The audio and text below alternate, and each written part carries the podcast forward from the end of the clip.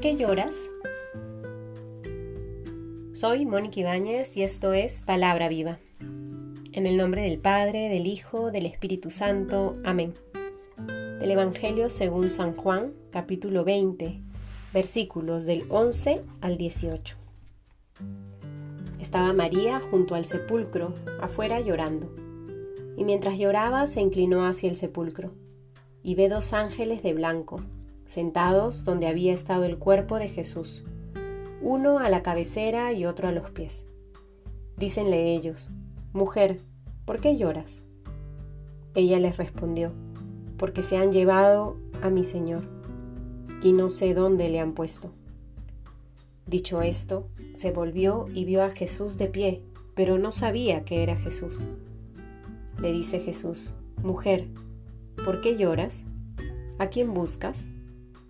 Ella, pensando que era el encargado del huerto, le dice, Señor, si tú lo has llevado, dime dónde lo has puesto, y yo me lo llevaré. Jesús le dice, María. Ella se vuelve y le dice en hebreo, Rabuní, que quiere decir maestro. Dícele Jesús, deja de tocarme, que todavía no he subido al Padre, pero vete a mis hermanos y diles, subo a mi Padre y vuestro Padre, a mi Dios y vuestro Dios. Fue María Magdalena y dijo a los discípulos, He visto al Señor, y que había dicho estas palabras. Palabra del Señor. La invitación a la alegría de la Pascua no es una invitación a olvidar lo que estamos viviendo hoy, ni hacernos de la vista gorda frente a los tiempos difíciles que vivimos. No es, no es, una invitación a renunciar a las cruces que hoy tenemos que cargar, sean estas enfermedades, el habernos quedado sin trabajo, el haber perdido a alguien, la angustia de no poder encontrar una solución al sufrimiento de alguien cercano que tanto queremos la alegría de la Pascua no es una invitación a vivir la evasión, ni a vivir como si nada de lo difícil de este tiempo estuviera pasando. Para nada.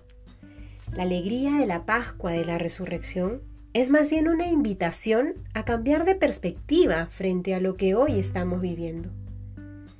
Y es el comprender que los momentos, sean difíciles, adversos, que hoy nos aquejan, se vuelven más ligeros, se vuelven un poco más llevaderos desde la óptica de la fe. Hoy Jesús nos invita, de hecho, a ponerle nombre a todo aquello que nos está haciendo llorar. ¿Por qué lloras? le dice a María Magdalena. ¿A quién buscas?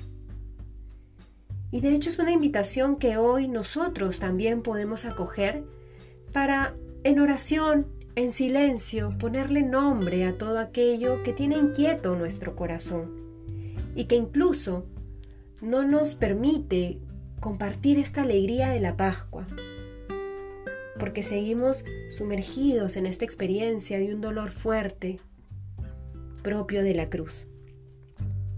El Señor nos pregunta, te pregunta, ¿por qué lloras? Y Él se muestra como ese amigo que nunca se va. Él se muestra como ese amigo que sabe cómo darle sentido a estos momentos de dolor. El resucitado sale a tu encuentro en tu dolor y te quiere acompañar, te quiere dar consuelo, te quiere dar la paz que hoy tu corazón tanto reclama. Abrámonos a la gracia que el Señor nos regala a través de su palabra y en este misterio que celebramos con esperanza de su resurrección. Que podamos experimentar en estos días los frutos de su resurrección en nuestra vida. En el nombre del Padre, del Hijo, del Espíritu Santo. Amén.